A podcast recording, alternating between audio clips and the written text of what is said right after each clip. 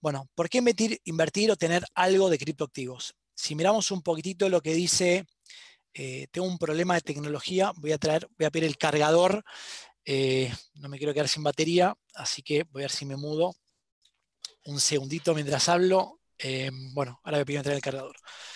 Em, ¿Por qué invertir con, o tener algo de cripto? En lo que va del año, el Bitcoin tiene un rendimiento de 62% en dólares, el oro 33% y el oro está prácticamente en unos mejores momentos de los últimos 20 años.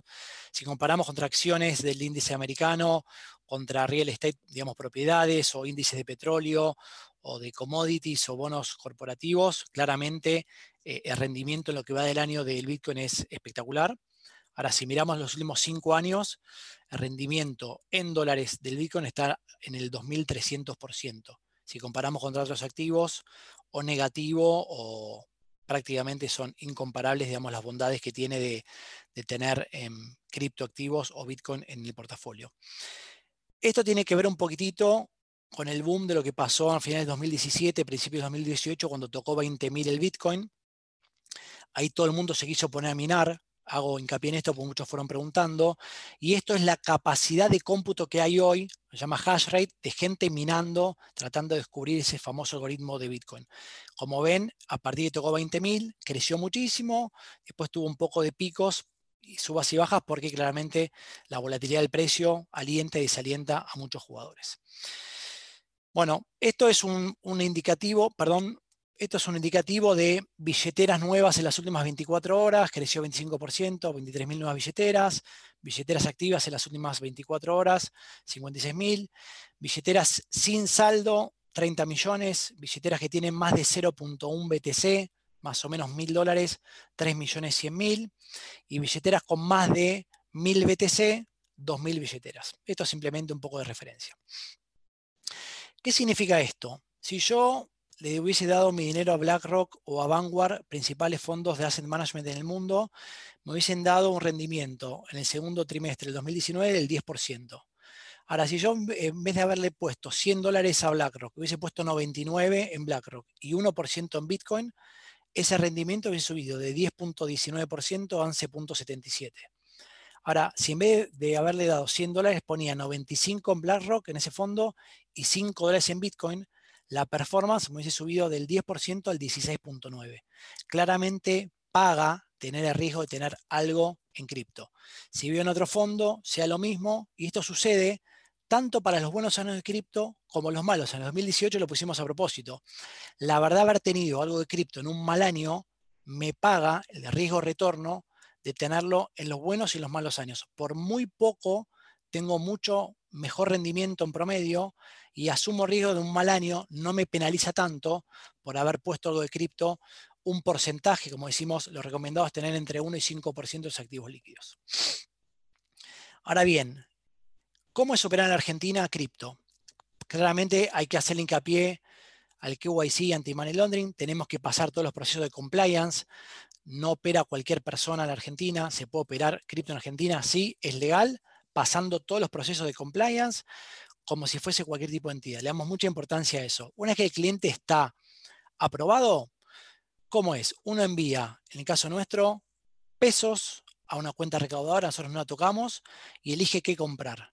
Muchos clientes hoy en día hoy están comprando, además de Bitcoin Ethereum, dólares digitales como USDC o DAI, que eso permite tener dólares digitales, cubrirse de devaluación, no hay cupo como el dólar solidario de los 200 dólares, no hay impuesto y uno puede moverlo libremente. Entonces vemos, tenemos muchas empresas de Córdoba que nos compran la empresa, los gerentes, los empleados, pesos, dólar digital, operamos en precios de referencia niveles de contado con liqui, MEP, digamos niveles de 120, no sé cómo cerró hoy.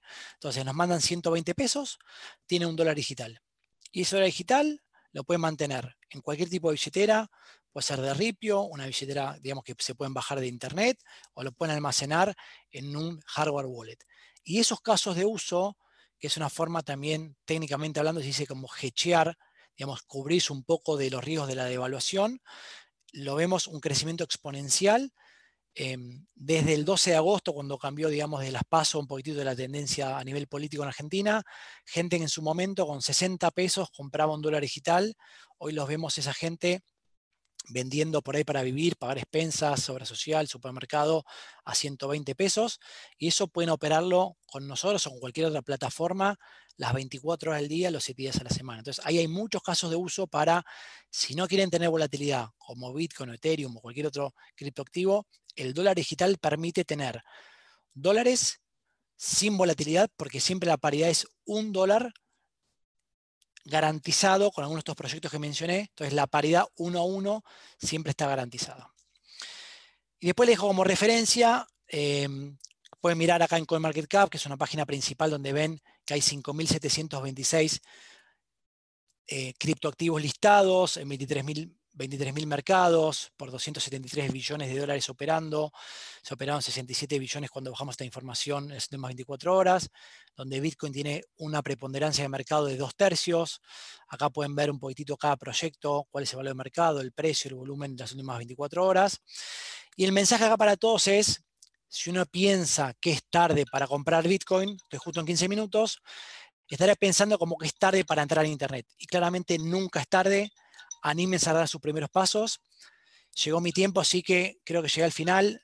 Después estoy dispuesto para responder todas las preguntas que tengan. Así que muchas gracias a todos. Buenísimo. Súper, súper claro en la presentación y queda disponible para que lo, para que lo vuelvan a ver. Así que, y obviamente se queda Matías un rato por si, por si queda alguna pregunta. Ahora sí, pasamos a, nuestro último panelista, José, José Trachtenberg, que también estuvo la semana pasada en el Meetup para el sector jurídico legal. José es MBA, abogado y emprendedor y es integrante de Excapit, también una de las empresas que forma parte de la oferta tecnológica del Córdoba Blockchain Hub. Así que, José, muchas gracias de nuevo por, por sumarte. Y bueno, hoy nos va a estar contando sobre eh, portafolios de inversión, de, inversión post-COVID-19, a ver en este, en este contexto qué, qué opciones hay. Así que te escuchamos. Bueno, muchas gracias, buenas tardes a todos. Muchas gracias al Ministerio eh, por el espacio.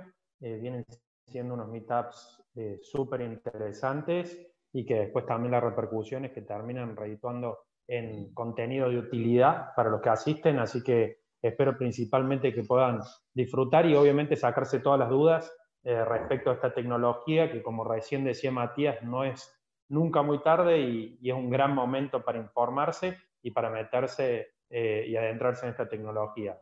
Así que un poco hoy vamos a estar hablando de portafolios de inversión y cómo fueron cambiando también después de eh, la irrupción de este virus y obviamente cómo es la tendencia o la visión que nosotros tenemos respecto de la gestión de los portafolios de inversión.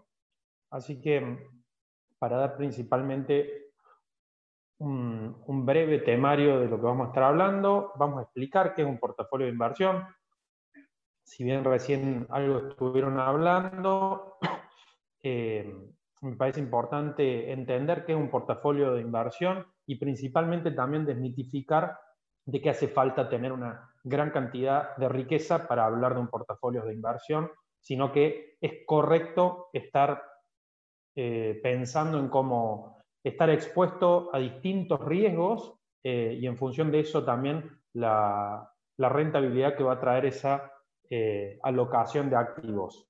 Y para eso comenzar por Markovich me parece una buena referencia. Markovich es un economista que escribió un paper en el 52, que luego fue premio Nobel, y, y planteaba esto de la teoría del portafolio eficiente, donde básicamente plantea de que el portafolio de inversión primero se debe adecuar a los objetivos de inversión y al riesgo asumido por cada uno de los inversores.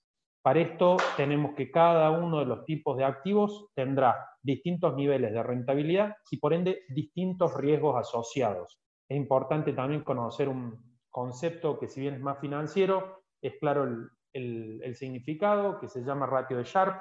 Básicamente lo que hace es ponderar unidades de rentabilidad por unidades de riesgo empeñadas. Así que es incorrecto hablar de esta inversión es más rentable o menos rentable, sino que debemos ver también cuál es el nivel de riesgo asociado con cada uno de los activos.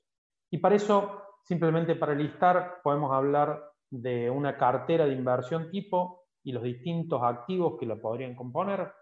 Tenemos acciones en forma de equity de empresas, básicamente acciones de Galicia, eh, bonos, títulos, commodities. Acá podemos ver lo que fue el incremento y la adopción del oro en este último tiempo, que lo estaba planteando eh, Mati. La verdad es que el subyacente de eso es la desconfianza en la emisión monetaria de los distintos países y lo que eso lleva aparejado en una posible burbuja financiera en donde la gente busca resguardarse en activos financieros que eh, no sean emitibles a discreción y que tengan algún tipo de escasez. Por eso vemos la adopción del oro, que es un recurso escaso por naturaleza, y también la escasez de Bitcoin, que como recién nos contaban, eh, el protocolo que le da origen establece que la emisión va a ser deflacionaria, que ya tenemos la política de emisión monetaria preestablecida y que sabemos que hacia 2140 se va a emitir el último Bitcoin.